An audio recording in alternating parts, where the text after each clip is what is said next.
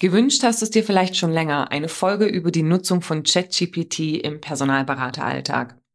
Ich wurde zumindest ein paar Mal schon darauf angesprochen, ob ich dazu nicht mal was machen möchte und war bis dato ehrlicherweise immer noch etwas zurückhaltend.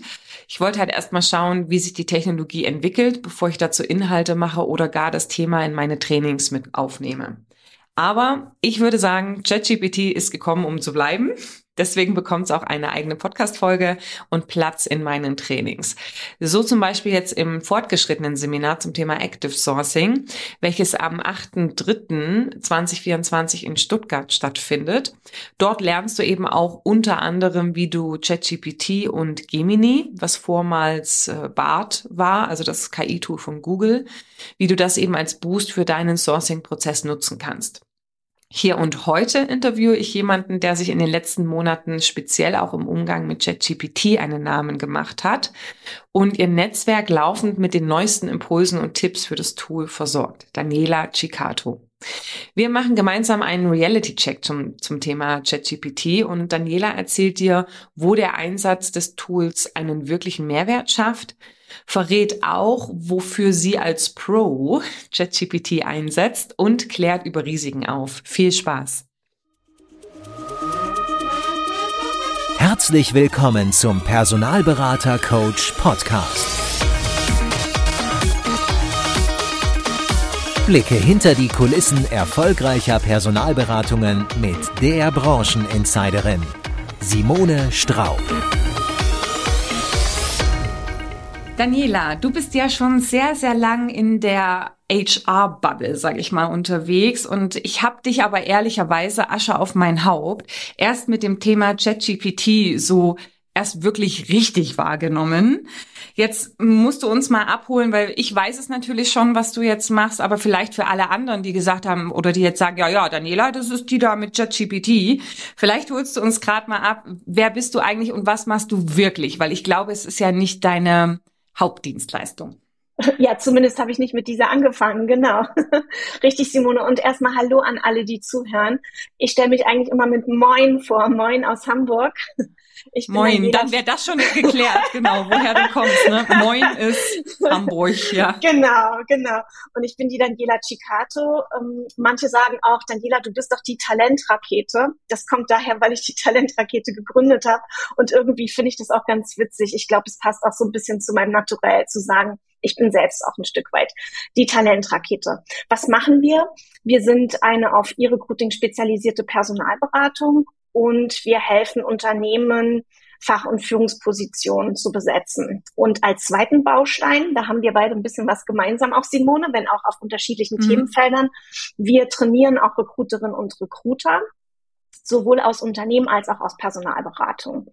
Und ich komme ursprünglich gar nicht aus der Recruiting-Industrie. Ich bin Betriebswirtin und Verlagskauffrau. Ich komme aus dem Mediengewerbe und habe mich aber vor 23 Jahren in die Recruiting-Industrie verliebt. Eingestiegen bin ich in die Online-Jobbörsenwelt, als das noch so eine Goldgräberzeit war, vor 24 Jahren. Und das ist so ein bisschen ja auch vergleichbar mit der Goldgräber- oder Pionierzeit, die dann letztes Jahr im Januar mit, äh, mit ChatGPT für mich begann. Also das heißt, seit 23 Jahren bin ich im Recruiting unterwegs und vor 17 Jahren habe ich meine große Leidenschaft fürs Active Sourcing entdeckt das heißt, wenn ich mich nicht mit ChatGPT beschäftige, dann bin ich eigentlich den ganzen Tag auf LinkedIn unterwegs, auch gelegentlich auf Xing und tausche mich mit Kandidaten aus. Und mir macht das Active Sourcing unheimlich viel Spaß. Ich freue mich auch, dass mich zum Beispiel LinkedIn letztes Jahr im Januar ausgezeichnet hat als eine der Top 25 Prozent aller Recruiterinnen weltweit. Da haben die sich meine Aktivitäten auf äh, LinkedIn mit dem Recruiter-Account angeschaut und äh, fanden es bemerkenswert, wie ich im Aufbau von Talent Pipelines erfolgreich bin. Und das hat mich auch total gefreut, haben mich auch ausgezeichnet für meine super Response-Quote. Meine In-Mails auf LinkedIn als Recruiter werden zu 87 Prozent von Kandidaten geöffnet im Durchschnitt. Genau. Und ähm, wie schaffe ich sowas? Weil ich einfach total leidenschaftlich dabei bin, auch mein Wissen immer weiter auszubauen, noch ein Stückchen exzellenter zu werden mit jedem Tag, mich weiterzubilden, auch zum Beispiel als Master Talent Sourcer. Und ich lerne aber nicht nur selbst, sondern ich teile auch gerne all die Dinge, die in meinem Arbeitsalltag gut funktionieren. Also der eine oder andere kennt mich vielleicht als Co-Autorin vom Praxishandbuch Social Media Recruiting. Das ist ein Herausgeberwerk von Ralf Dannhäuser, das er seit zehn Jahren mit diversen Fachexperten schreibt, zu denen ich zum Glück seit der ersten Auflage gehören darf.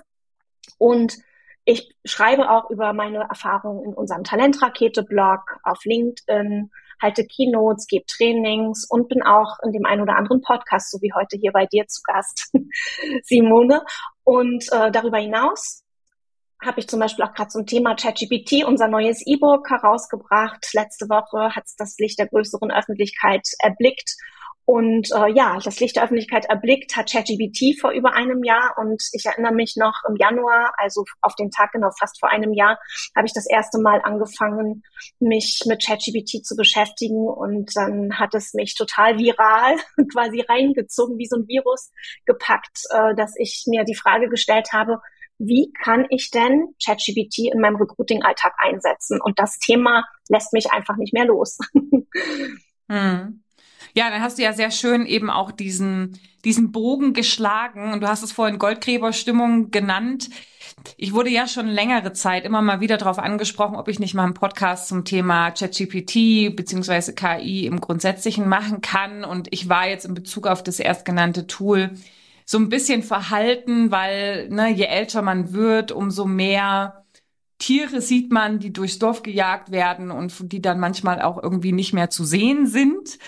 Und ich bin dann erstmal so ein bisschen verhalten, was solche Entwicklungen angeht. Ja, es gibt ja da auch den Gartner Hype Cycle, ja, der praktisch, wenn ich jetzt die Definition, die habe ich hier gerade vor mir äh, liegen, der Hype-Zyklus stellt dar, welche Phasen der öffentlichen Aufmerksamkeit eine neue Technologie bei deren Einführung durchläuft. Und du hast praktisch diese Phasen es gibt diesen technologischen Auslöser, uhu, da ist es, dann der Gipfel der überzogenen Erwartung, so krass, wer das nicht macht, wie kannst du je noch überleben? Ja, dann stürzen sich irgendwie drau alle drauf und werden dann so ein bisschen resignierend, stellen sie fest, uh, das ist ja vielleicht doch nicht so, wie das so ein bisschen angepriesen wurde. Das heißt, dann kommt das Tal der Enttäuschung, dann kommt der Pfad der Erleuchtung, wenn man dann feststellt, na ja, du kannst damit halt immer noch kein Auto bauen, aber vielleicht kannst du irgendwie äh, tolle Suchbegriffe entwickeln oder wie auch immer, okay, und dann kommt irgendwann das Plateau der Produktivität.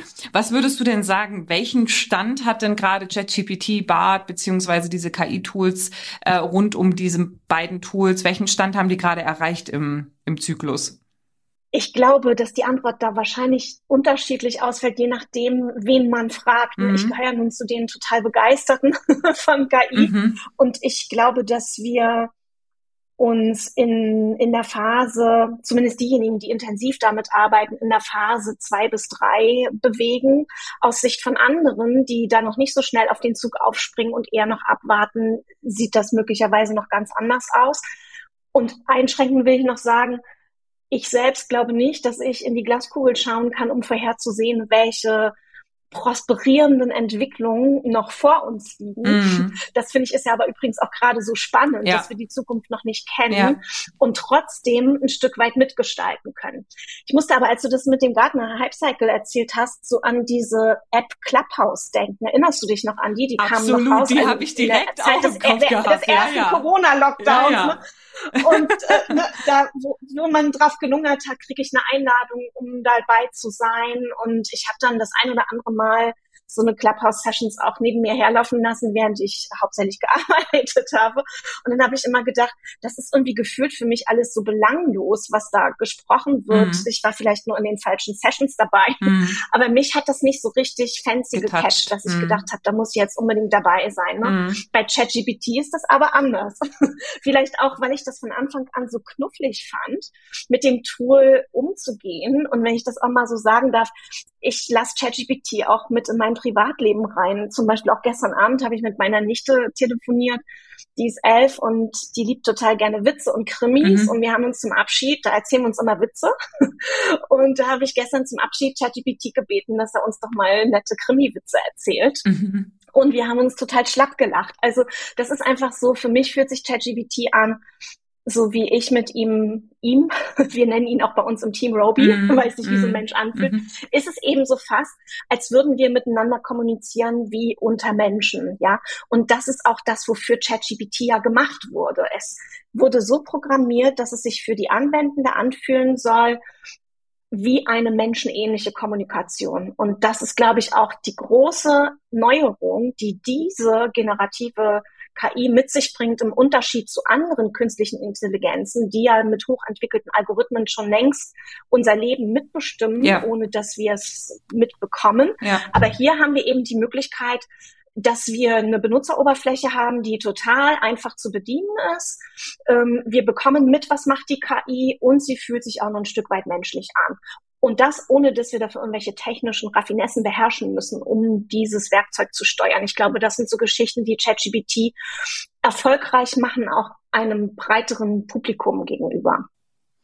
Ja, wobei man ja auch da, also es gibt ja da auch schon wieder Möglichkeiten, das in Perfektion zu betreiben, ne? wenn man dann auch schaut, wie erstelle ich denn eigentlich einen Prompt, so dass ich am Ende eine möglichst präzise und möglichst nutzbare Antwort bekomme. Also ganz einfach so reinzusprechen. Natürlich wird es Ergebnisse liefern, aber ich denke, wenn man sich ein bisschen intensiver damit beschäftigt, dann kann ich wahrscheinlich auch noch sehr, sehr viel mehr rausholen, als wenn ich es jetzt rein intuitiv benutzen würde, oder? Definitiv. Also wenn du mich jetzt sehen könntest oder alle, die zuhören, wenn ihr mich sehen könntet, würdet ihr, würdet ihr sehen, wie ich richtig genickt habe eben, als du das gesagt hast. Also mein Motto ist hier in der Anwendung von ChatGPT, aber auch von anderen generativen künstlichen Intelligenzen wie Midjourney zum Beispiel. Wenn wir da einfach nur etwas reinschreiben, intuitiv, aktionistisch, unbedacht, dann bekommen wir zwar Ergebnisse, aber die sind von der Qualität nicht unbedingt so, dass wir uns vom Hocker reißen. Also wir sollten uns. Das ist ja wie im Active Sourcing auch, ne? oder? ja, also ja, da, fällt mir direkt ich, ein Active Sourcing, ne? wenn du intuitiv sourst und Keywords reinballerst, dann kriegst du halt schon irgendwas raus, aber es ist halt längst nicht das, was du haben könntest. So ist es und das war vielleicht auch so der Stachel, ne, der mich angetrieben hat, dass ich gedacht habe, mm. beim Active Sourcing gebe ich da ja auch keine Ruhe und will immer noch tiefer eindringen und es noch besser machen und ohne dass ich technische, äh, technischen Background habe äh, als BWLerin, will ich trotzdem so gut ich kann Algorithmen verstehen. Ne? So und dieses diese Neugier, diese technische Neugier, wie wie, was hält die Welt zusammen, überzogen oder übertragen jetzt auf ChatGPT, mm. das hat mm. mich eben angetrieben. Und mit dem Thema gutes Prompten beschäftige ich mich extrem intensiv, weil ich wirklich merke in meiner Arbeit, welchen riesigen Unterschied es macht. Dass ChatGPT sich für mich anfühlt wie ein produktiver Teamkollege und an ganz mm. vielen Stellen so in Anführungsstrichen schreibt und denkt, wie wir es bei uns selbst tun in unserem auch teilweise spezifischen Talentrakete spreche, vor allem in Marketing-Sicht betrachtet, das hängt damit zusammen, wie genau wir mit ChatGPT interagieren. Also der Stein liegt auch bei uns im Feld oder der Ball liegt auch bei uns im Feld. Hm. Ja. Also was mich ja direkt greifen kann und äh, das musst du gar nicht sagen, dass es so, dass es dich ergriffen hat. Man merkt es total, ja, mit jeder jedem Wort des Gesagten schwappt so die Begeisterung für die Technik und für dieses rein Nörden, sage ich jetzt einfach mal auch rüber. Jetzt ja. ist ja nicht jeder so so ähm, emotionally attached bei Algorithms, sage ich mal, ja. Ähm. und ich ja. glaube, das ist auch so ein bisschen die Hürde, ne, dass man sagt, okay, ja, diese es gibt diese Tools, ich beobachte das jetzt mal eine Zeit lang, möglicherweise geht's auch von allein wieder weg. Ja, jetzt stellen wir vielleicht so langsam fest, hm, na ja, also es ist nicht ganz äh, der Stein der Weisen, aber es ist jetzt auch nicht ganz zu vernachlässigen. Also man kann das schon irgendwie brauchen. Deswegen bin ich ja froh, dass es Leute gibt wie dich, die einfach diese, diese Vor Vorarbeit machen und einfach gucken, wie kann es funktionieren, damit irgendwann wir Technik äh, nicht Nerdies ähm, hinterherkommen und sagen, jetzt zeig uns mal, wie es geht. Aber in diesem Zusammenhang, was würdest du denn sagen? Ähm, äh, also für welche Anwendungsbereiche, du hast ja jetzt viel rumgespielt, aber für welche Anwendungsbereiche lohnt sich denn ChatGPT, BART ähm, tatsächlich? Also wo können wir als Personalberatung und Sourcer im Alltag tatsächlich profitieren? Ja, die Frage, die du stellst, finde ich total wichtig, weil mir ehrlich gesagt meine eigene Zeit viel zu kostbar wäre, mit ChatGPT rumzuspielen, nur um da wirklich Spaß dabei zu haben, sondern ich möchte wirklich immer ganz rasch herausfinden, was kann ich denn da wirklich ganz konstruktiv äh, an, an Support herausziehen für meinen Tagesalltag. Mm. Und dann habe ich eben mein Helfergehen, dass ich das, was ich herausgefunden habe, gern auch mit der Community teile. Ähm, das heißt also, als ich angefangen habe letztes Jahr, äh, zum Jahresanfang, mich mit ChatGPT genauer zu beschäftigen, habe ich einmal kurz rumgespielt und nachdem ich so ein bisschen gemerkt habe, wo der Hase langläuft, Klammer auf oder kleiner Spoiler, ich entwickle meine Fertigkeiten ja selber jede Woche weiter mit ChatGPT gefühlt, mhm. ähm, habe ich Folgendes herausgefunden. aus meiner Sicht können wir ChatGPT für vier ganz unterschiedliche Themenbereiche, die aber sich alle aneinander anreihen, wenn ich mir den Recruiting-Workflow wie eine Kette vorstelle, wie so einzelne Juwelensteinchen, mhm. die ich auf die Kette fäde, ne, habe ich identifiziert vier große Themenbereiche. Und jedem dieser Themenbereiche habe ich verschiedene Aufgabenstellungen zugeordnet, so dass in der Summe ich mich im letzten Jahr mit 20 Anwendungs Fällen oder 20 Aufgaben beschäftigt habe, die man als Recruiter während des Recruiting-Prozesses mehr oder weniger durchläuft. Und für diese ganzen Use Cases habe ich ChatGPT auf Herz und Nieren getestet und für all diese Dinge Prompts entwickelt, die auch übrigens als Vorlage zum Copy-Pasten in unserem E-Book enthalten sind. Und diese vier Themenbereiche habe ich so aufgegliedert, dass der erste Themenbereich sich um das Thema passives, anzeigengestütztes Recruiting kümmert. Also alles rund mhm. um ich möchte ein Jobprofil erstellen, sei es Texten, dass ich mir Gedanken mache über passende Jobtitel, ähm, Rubrizierung für eine Stellenanzeige, Jobbörsen identifizieren kann, Social Media Posts über Jobprofile texten lassen kann und ähnliches. Das ist der erste große Bereich. Der zweite große Themenbereich äh, dreht sich um die aktive Kandidatensuche und Ansprache, also auch Neudeutsch Active Sourcing. Das heißt also, da habe ich Anwendungsfälle identifiziert, um sich zum Beispiel in Jobprofile richtig reinzuzoomen und die Hintergründe zu durchleuchten, Zielfirmenlisten zu erstellen, Keywords äh, zu generieren. Man kann sogar Boolsche Befehle oder Boolsche Strings schreiben lassen mit ChatGPT oder eben auch das, was für viele Recruiter eine Herausforderung ist, ein schönes Direktansprache-Schreiben zu generieren, mit dem ich dann Kandidaten kontaktieren kann. Das ist so der zweite große Bereich. Der dritte mhm. Bereich, den ich identifiziert habe, ist der, der sich mit der Kandidatenauswahl beschäftigt. Also zum Beispiel, ich gehe ins Interview und ich möchte als Recruiter, die ja in der Regel nicht vom Fach ist, für die Stelle, um die es geht, möchte ich dennoch fachlich gescheite und auch gerne tiefergehende Interviewfragen stellen. Da kann also ChatGPT tolle Interviewfragen generieren, kann auch Assessment Center Aufgaben konzipieren, bis hin zu Coding Challenges und ähnlichem. ChatGPT kann auch Kandidatenprofile abgleichen mit dem Jobprofil, welches passt am besten, Rankings erstellen und ähnliches. Und den vierten großen Bereich habe ich mal überschrieben gedanklich mit der Kandidatenkommunikation. Und da sehe ich auch einen riesengroßen Wettbewerbsvorteil bei den Recruitern, die ChatGPT einsetzen versus denen, die es nicht tun, weil ChatGPT uns hilft, zielgruppengerechter zu kommunizieren. Das Tool hat ein ziemlich gutes Verständnis dafür, wie ticken bestimmte Kandidaten, Zielgruppen oder auch Candidate-Personas und kann Schreiben entwickeln, die besonders gut auf diese Bedürfnisse abgestimmt sind oder hilft uns, empathische Absagen an Bewerber zu schreiben oder an Kandidaten und ähnliches. Also die Kommunikation verbessern, damit die Candidate Experience auf ein neues Level zu hieven und ich sag mal Candidate Starling zu sein als Recruiter, da sehe ich echt riesengroßen Nutzen von ChatGPT. Hm. Jetzt hast du ja im Prinzip 20 äh, Cases, also vier Oberbegriffe und hast gesagt, ich glaube, wenn ich es richtig verstanden habe, nochmal fünf Teilbereiche je Bereich oder so oder 20 Felder mehr ausgemacht. Oder weniger, genau. Ne? Hm? genau. Genau, mehr oder weniger. Jetzt ähm, mal Butter bei die Fische. Ja, was sind denn so die Top drei Punkte, wo du sagst, okay, wenn heute noch jemand, und das ganz ehrlich, wenn heute noch jemand ohne diese drei Aufgaben mit ChatGPT zu machen arbeitet, ist er hinter Mond.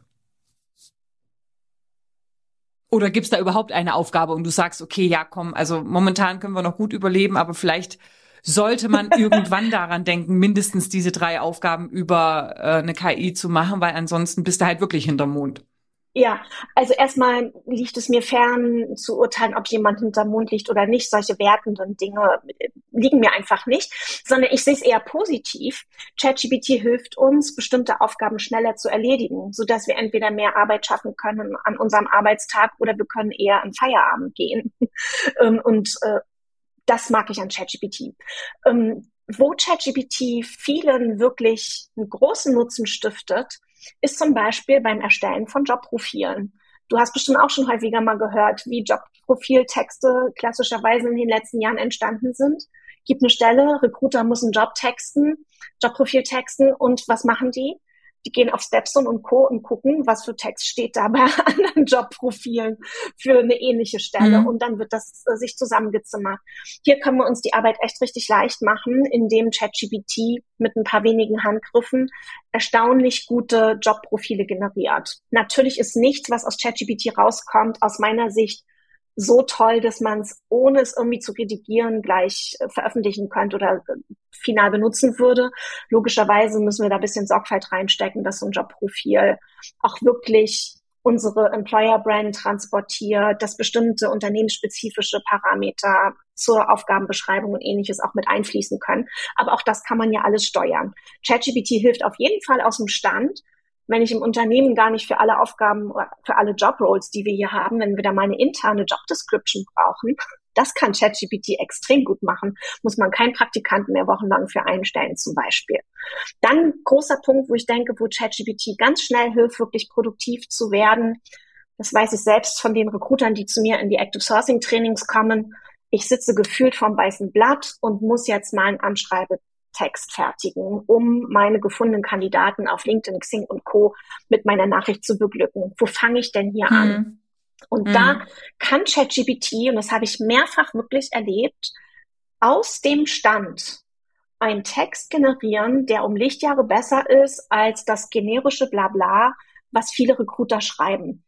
Ich glaube nicht, dass irgendein Recruiter das jemals böse meint mit solchen ja oberflächlichen Texten, aber vielen fehlt nach meiner Erfahrung der Blickwinkel, sich einzustellen und zu hinterfragen, was für eine Candidate-Persona möchte ich denn jetzt hier eigentlich begeistern und wie muss ich die Leute mhm. antriggern, damit die, die ja eigentlich latent jobsuchend sind, auch wirklich Lust haben, sich mein Anschreiben anzuschauen. Und diese Denke bringt ChatGPT naturgemäß, in Anführungsstrichen, relativ gut mit und kann daher vergleichsweise leicht Texte schreiben, die relativ yummy sind. Mir persönlich reicht das nicht aus, wie ChatGPT solche Texte macht, aber äh, ich benutze das schon auch äh, mit anderen Anstrichen für solche Aufgaben. Also das ist auf jeden Fall hm. ein, ein riesen, eine Riesenerleichterung. Ich finde es toll, was für Absagetexte es macht für Bewerbungen. Ja, ich habe es auch ganz oft in Workshops erlebt, dass mir mhm. die Teilnehmenden zum Beispiel ihre Einladungen zu Vorstellungsgesprächen oder Eingangsbestätigung für Bewerbungen, so Textbausteine, die man in der normalen Kandidatenkommunikation hat, dass sie mir die geschickt haben und ich ChatGPT habe drüber laufen lassen und das redigieren lassen. Und haben die mhm. alle gesagt, oh wow, das ist ja echt toll, was da rauskommt. Ne, wir wissen ja alle, wie es ist. Wir alle stehen im Wettbewerb mit anderen Unternehmen um die Gunst der Kandidaten. Und diejenigen, die da am schönsten, am smartesten äh, kommunizieren, das Herz der Kandidaten öffnen, die haben halt die Nase vorn. Und das ist was, wo ChatGPT uns wirklich helfen kann, ja. Oder aber eben auch das Beispiel, was ich vorhin nannte, Interviewfragen konzipieren. Ne? Ähm, das ist erstaunlich, wie ChatGPT in kürzester Zeit hilft, Interviews zu strukturieren, mit Follow-up-Fragen vorausdenken kann, was kann ein Kandidat auf eine bestimmte Interviewfrage von mir als mögliche Antwort stellen, mhm. ist die richtig oder falsch, zum Thema passend, was könnte eine passende Folgefrage sein, um sich da rein zu zoomen. Also das ist ganz erstaunlich, weil wir hier eine riesen Zeitersparnis haben. Das sind Prompts, die man relativ leicht erstellen kann. Wenn man sich einmal kurz gedanklich reingefuchst hat, äh, kostet es weniger als eine Minute, um so ein Prompt zu schreiben und ich habe unheimlich gutes Futter als Recruiter für mein Interview. Spoiler, und kann damit auch noch beim Hiring Manager punkten, der mit im Interview sitzt und denkt, wow, holla, was mein Recruiter hier alles für tolle Fragen auf Lage hat, das ist ja mal super. Und die Kandidaten sind auch begeistert, wenn sie gescheite Fragen hören. Also das sind so ja, ich muss halt dann sagen, auch was mit den Anf ja, ich muss halt dann mit dem Antworten auch was anfangen können, ne? gerade wenn es technische Profile sind, genau. dann kann ich zwar gute Fragen stellen, aber wenn ich dann denke, äh, was heißt das jetzt, was er da geantwortet hat, dann ist es natürlich auch schwierig. Aber nee, aber danke, dass du da, also das sind jetzt auch, sag ich mal, die Bereiche, wo du selbst auch wirklich ähm, ChatGPT aktiv nutzt, oder? Also ich selber nutze es am intensivsten, um mich auf das Thema Active Sourcing zu fokussieren. Wir inserieren nicht so oft Stellenanzeigen, ab und zu schon mal. Und da mhm. habe ich mhm. auch schon mit Hilfe von ChatGPT Jobprofile erstellt oder zum Beispiel auch ins Englische übersetzt und ähnliches. Aber meine Lieblings-Use-Cases mit Fokus auf Active Sourcing sind zum Beispiel, mich wirklich in die Tiefe von Jobprofilen reinzuzoomen. Ich habe kürzlich eine Teamleiterstelle besetzt für einen Fourth-Party-Logistics-Dienstleister in der Chemieindustrie. Und da ging es um viel Hintergrund zu, mhm. wie ist man Logistikdienstleister ohne Assets und was sind das für Geschäftsmodelle und solche Dinge. Das sind Themen, die sind, obwohl ich häufig in der Industrie äh, schon rekrutiert habe, waren das spezifische Dinge. Und die wollte ich zum Beispiel genauer durchleuchten. Das habe ich mit ChatGPT gemacht. Oder ich habe kürzlich eine Stelle betreut, äh, oder betreue sie aktuell gerade noch, wo ich Asset Manager suche für erneuerbare Energien. Und dann fand ich Profile auf LinkedIn, wo die Leute als Bilanzkreismanager arbeiten. Und ehrlich gesagt, mhm. ich weiß nicht, was ein Bilanzkreismanager macht. Ich mhm. weiß nicht, ob du es mhm. zufälligerweise mhm. weißt. Mhm. Ich habe jedenfalls ChatGPT gefragt, wie gut passen Personen, die beim Energieversorger als Bilanzkreismanager arbeiten, zu einer Stelle als Asset Manager mhm. Renewable Energy. Mhm. Und dann erklärt er mir genau den Hintergrund, was macht ein Bilanzkreismanager und sagt dann eben auch zum Beispiel, welche Fähigkeiten gut passen könnten und wo es aber auch möglicherweise Blindspots gäbe, wo ich näher darauf achten müsste, ob der Kandidat das und das mitbringt oder mhm. was er mhm. möglicherweise noch dazulernen müsste für so eine Stelle. Mhm. Und das kann ich wirklich in Windeseile rausfinden, währenddessen ich früher für solche Szenarien längerfristiger auf Google und Wikipedia gesucht habe. Mhm. Und das ist eine enorme Zeitersparnis, ja. Mhm. Oder ich nutze ChatGPT eben auch um mir Zielfirmen vorschlagen zu lassen für bestimmte Themen oder wenn es um die Direktansprache geht von Kandidaten, dass ich mich mit ChatGPT in die Candidate-Persona reinzoome. Und äh, das habe ich gerade erst letzten Freitag ganz intensiv gemacht. Da hatte ich nämlich auch eine Stelle, die ich so noch nie betreut habe. Ich suche gerade einen Geschäftsführer für ein Unternehmen im Bewachungs- und Sicherheitsgewerbe. Mhm. Und äh, da habe ich mich mit ChatGPT total reingezoomt, was diese Personengruppe für innere und äußere Probleme hat, ähm, was denen wichtig ist im Arbeitsalltag, mit welchen Herausforderungen die konfrontiert sind. Und das hat mir geholfen, eine Ansprache zu finden und auch neuralgische Schmerzpunkte, mhm. äh, die dazu geführt haben, dass ich an dem Abend habe ich dann 13 Kandidaten angeschrieben. Das war Freitagabend gerade, also vor wenigen Tagen. Und am Montag hatte ich schon drei Interviews terminiert für die Stelle. Das ist ja auch ein perfektes also das Timing, wirklich kurz vorm Wochenende. Ne, ja, ja, und dann war folgendes, ich habe mit dem ersten dann am Montag äh, interviewt äh, oder ich, ich habe ihn interviewt mhm. und habe ihn gefragt, wie kommt denn, dass wir gesprochen haben und der sagte so, wissen Sie was, Frau Cicato, ich habe Ihre Nachricht auf dem Handy gesehen und ich habe geschmunzelt. Meine Frau hat mich direkt gefragt, was hast du denn da Tolles, mhm. dass du so lächelst? und er sagt, hier schreibt mir so eine Headhunterin richtig nett und richtig cool. Ja, also ähm, ja, das sind Dinge, wo ich ChatGPT einsetze und äh, auch ganz viel fürs Marketing, mm. by the way. Mm. Wir machen ja auch viel Marketing bei uns oder ich selbst als Geschäftsführerin bin damit involviert. Auch da nutze ich ChatGPT viel. Mm. Also das sind so ganz individuell meine persönlichen Favoriten.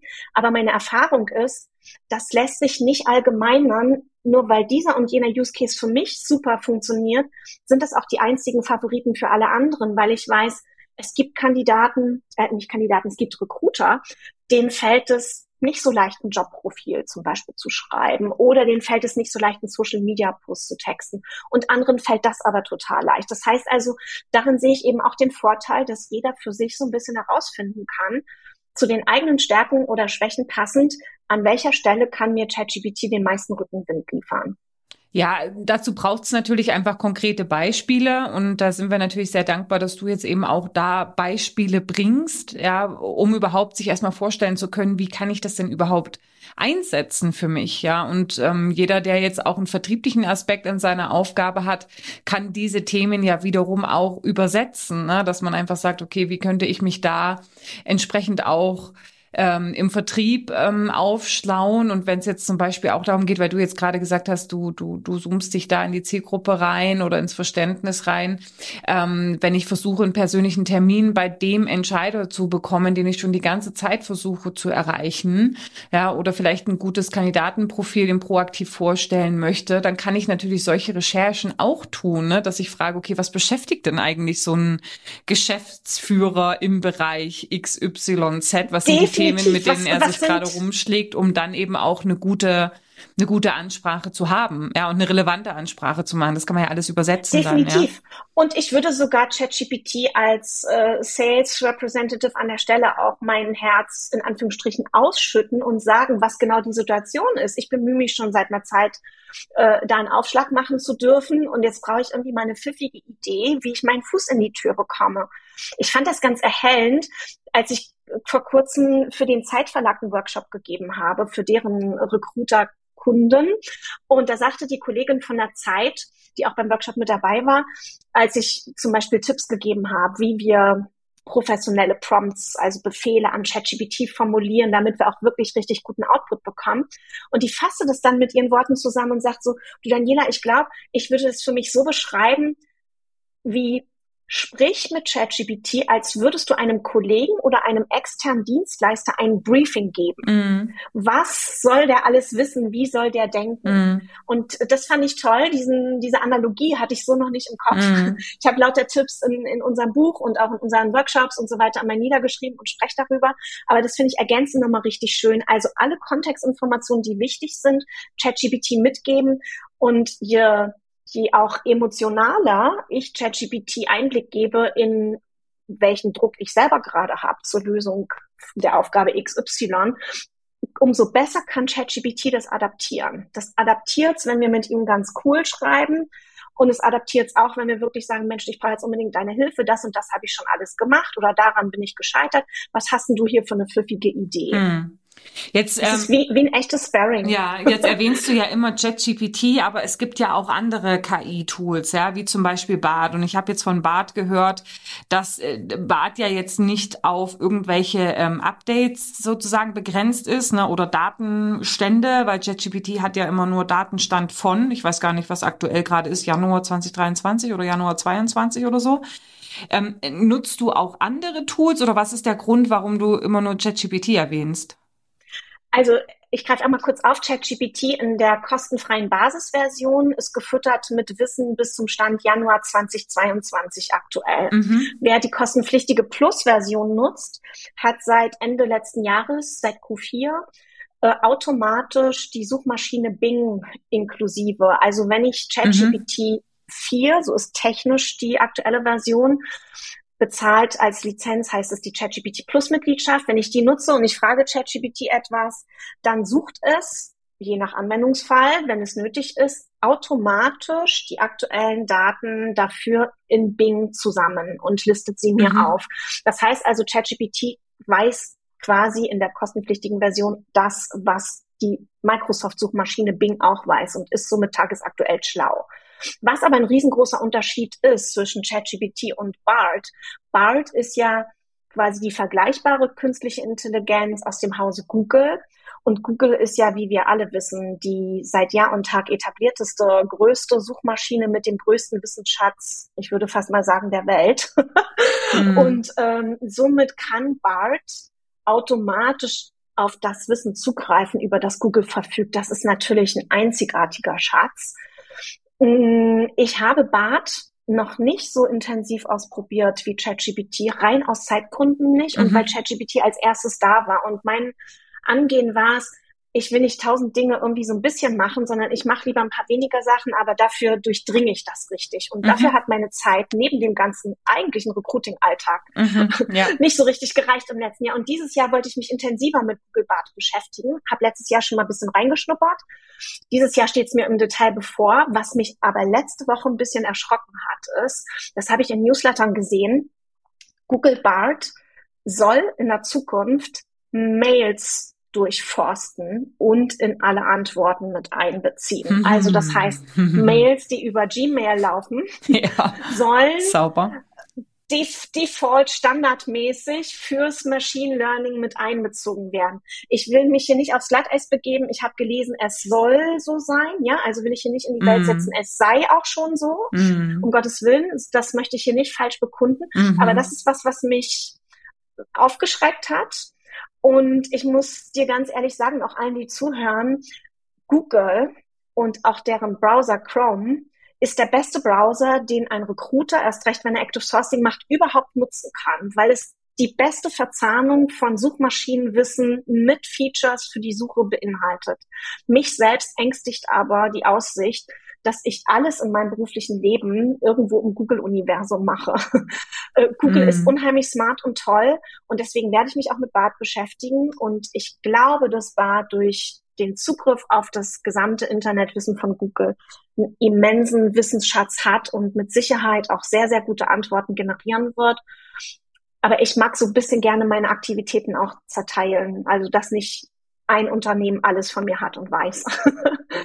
ähm, ne? mm. so, aber es kann Jetzt sein, hast du ja schon, sag, ja. ja, kann sein, dass ich Sag nur noch totaler Bart-Fan hm. werde, wenn ich mich in den nächsten Monaten da reinzoome und mich in Teilen revidieren muss. Ne, wir werden es sehen. Hm. Jetzt hast du ja eine Sache angesprochen mit diesen E-Mails, ja, die ja für den Moment irgendwie eine Betroffenheit bei mir auch ausgelöst haben. Auf der anderen Seite, also es ist natürlich niemand mag den Gedanken, dass irgendwie Google mitliest, ja. Auf der anderen Seite ist natürlich auch jetzt, wo du auch vorhin darüber gesprochen hast, wie denkt denn meine Zielgruppe, mit welchen Themen hantieren die, was beschäftigt die und so weiter wo sollen denn die Daten dann auch herkommen, ne? wenn nicht zum Beispiel aus solchen E-Mail-Verkehren oder wie auch immer. Aber das sensibilisiert uns natürlich auch für die Downsides, also die Schattenseiten von der Nutzung von solchen Technologien und dass man da eben auch ja bewusst sein sollte über das, was man tut. Du hast jetzt ja vorhin auch gesagt, man kann zum Beispiel auch Kandidaten vergleichen, man kann Rankings erstellen und so weiter. Das setzt aber am Ende auch voraus, dass sich der dass ich der künstlichen Intelligenz auch Profile zur Verfügung stelle, die es vergleichen kann. Ja, ähm, daraus ergeben sich ja möglicherweise dann auch wieder Probleme, wenn vielleicht irgendwelche Daten ins Internet gelangen, in, in die KI gelangen, die da nicht hin sollen. Unbedingt. Kannst du uns vielleicht kurz noch mal so gegen, gegen Ende des Podcasts jetzt dafür sensibilisieren, worauf denn im Umgang mit der KI zu achten ist? Ja, das ist ein ganz, ganz wichtiges Thema. Danke, dass du das ansprichst. Alle, die mich jemals zu ChatGPT haben sprechen hören, wissen, dass das mir immer ein Anliegen ist. Und das war es vom ersten Tag an, weil ich habe ein großes Bewusstsein dafür, dass wir selber Sorge dafür tragen müssen, womit wir ChatGPT füttern. Und das ist etwas, was wir aus meiner Sicht erstmal wieder lernen müssen. Ich weiß nicht, ob du mir da zustimmen würdest, Simone. Und wie agieren wir denn heute alle so in Social Media? Sei es, dass die Leute was auf Facebook posten oder auf Instagram oder auch auf LinkedIn. Wir packen da was rein, mehr oder weniger vertrauliche Dinge über unseren beruflichen oder die einen oder anderen auch über unseren privaten Alltag. Und wir können oder wir vertrauen einfach darauf, dass niemand wirklich großes Schindluder damit treibt. Bei ChatGPT sind wir jetzt an einem Punkt, wenn wir das Tool mit Daten füttern, erscheinen sie nicht nur im Internet, sondern sie werden eben auch fürs Machine Learning benutzt und landen da auf irgendwelchen Servern, wo wir keinen Zugriff drauf haben. Und ich habe schon letztes Jahr im Juni einen Artikel gelesen auf heise.de und auf golem.de und anderen IT-Plattformen, wo veröffentlicht wurde, dass über 100.000 ChatGPT-Accounts weltweit bis Juni letzten Jahres schon im Dark Web erschienen sind mit ihren Inhalten, weil sie vorher gehackt wurden. Das heißt, wir haben hier eine große Verantwortung. Was editieren wir in diese Tools? Und das hat aus meiner Sicht mehrere Eskalationslevels. Das erste Level ist, in der Standardeinstellung fließen alle Dinge, die wir in ChatGPT als unsere Fragen stellen und alles das, was ChatGPT uns als Antworten generiert, in das weitere maschinelle Lernen des Sprachsystems ein. Das können wir ausstellen in ChatGPT und ChatGPT hat dafür gerade erst im Januar eine neue Teammitgliedschaft veröffentlicht, die sich an Unternehmen, vor allem an KMU richtet, wo man explizit für alle Mitarbeiter als Standard einstellen kann, dass keine eingegebenen Daten ins Machine Learning einfließen. Wer nicht mhm. diese Mitgliedschaft nutzt, kann auf einer Internetseite von OpenAI, das ist ja der Hersteller von ChatGPT, auf einem Formular, das nennt sich Privacy Request, sich dort anmelden und damit damit entscheiden, dass nichts, aber auch gar nichts, was man mit seinem eigenen Nutzeraccount in ChatGPT editiert, jemals fürs Machine Learning benutzt wird.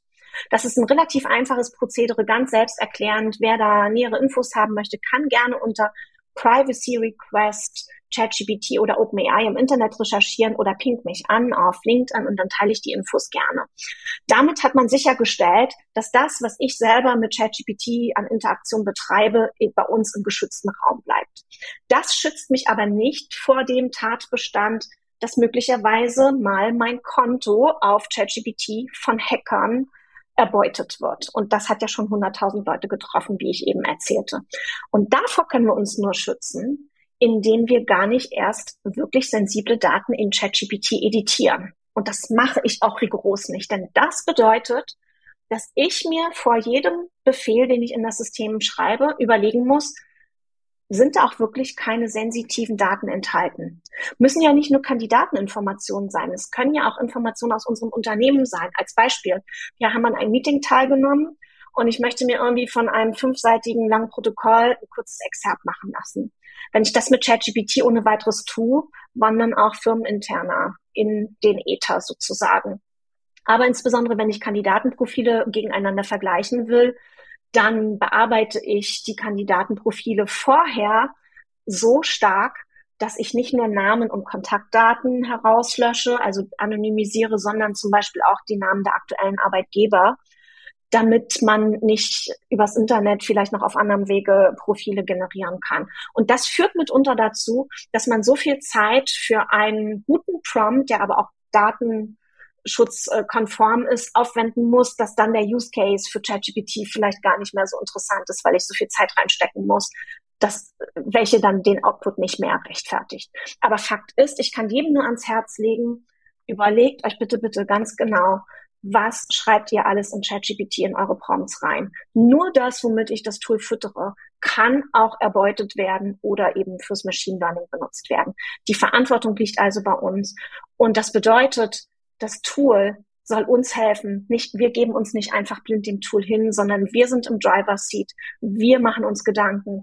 Wo möchte ich hin mit meinem Prompt und womit äh, befüttere ich das System? Okay, also das waren auch nochmal Danke für die eindringlichen Worte und für die Sensibilisierung, dass man das nicht äh, vollkommen vogelfrei nutzt und dort einfach auch nochmal reflektierter mit dem Ganzen umgeht. Jetzt würde ich es gern ja so ein bisschen abrunden und ähm, habe ja schon auch gesagt, ne, dass man von allen Seiten auch hört, ihr müsst jetzt KI nutzen und nutzt ChatGPT und sonst seid ihr irgendwann ähm, ja raus, ne, also sonst könnt ihr irgendwann nicht mehr mithalten und so weiter. Ähm, meine kritische Stimme dazu wäre auch ja, natürlich, also es geht um Arbeitsersparnis. Wenn du nicht dabei bist und immer noch wie, wie, wie oldschool das dann irgendwie machst, dann, dann wirst du sicherlich Vorteile verlieren. Auf der anderen Seite wird sich die Nutzung von KI wahrscheinlich dann auch irgendwann zu einem neuen Standard entwickeln, dass man sagt, okay, jetzt sind, weiß ich nicht, haben 70 Prozent nachgezogen, 80 Prozent nachgezogen.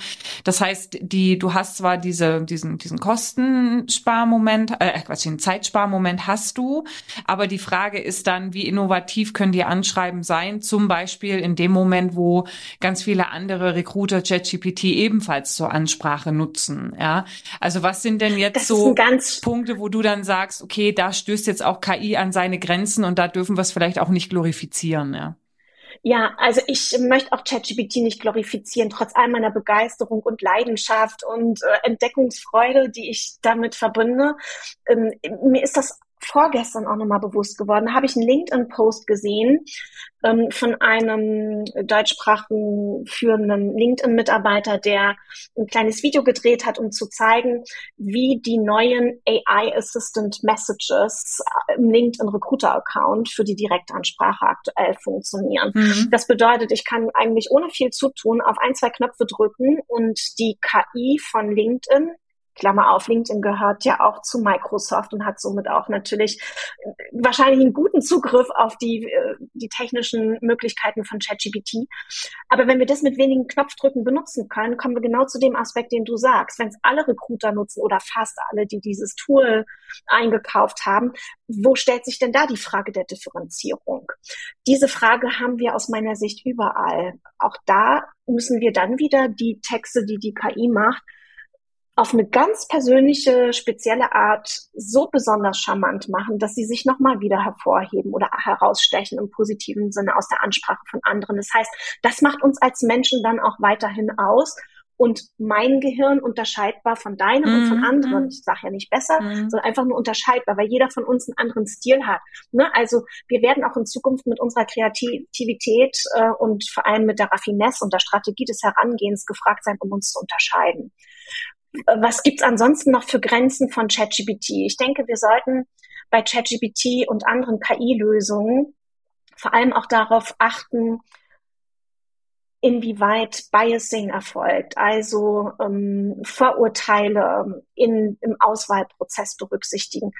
Ähm, wir müssen, oder andersrum, generative KIs wie ChatGPT neigen dazu, Dinge, mit denen es trainiert ist, auf eine etwas andere Art als Ausgabe herauszugeben. Das ist die Aufgabe von ChatGPT. Und das hat zur Folge, dass ChatGPT gerne auch wiederkäut, was andere schon gemacht haben. Das mhm. kann dazu führen, wenn man es für die Auswahl von Kandidatinnen und Kandidaten einsetzt, dass immer mehr vom Gleichen als die richtigen Kandidaten identifiziert werden. Und hier ist es unsere Aufgabe als Recruiter, mögliche Verzerrungen rechtzeitig zu erkennen oder dafür zu sorgen, dass unterprivilegierte, benachteiligte Menschen manuell durch manuellen Push die gleichen Chancen bekommen wie die anderen, die die Maschine normalerweise als die besseren anerkennen würde. Ja, also wir müssen die Maschine auf jeden Fall nachsteuern, dass sie wirklich gerecht arbeitet.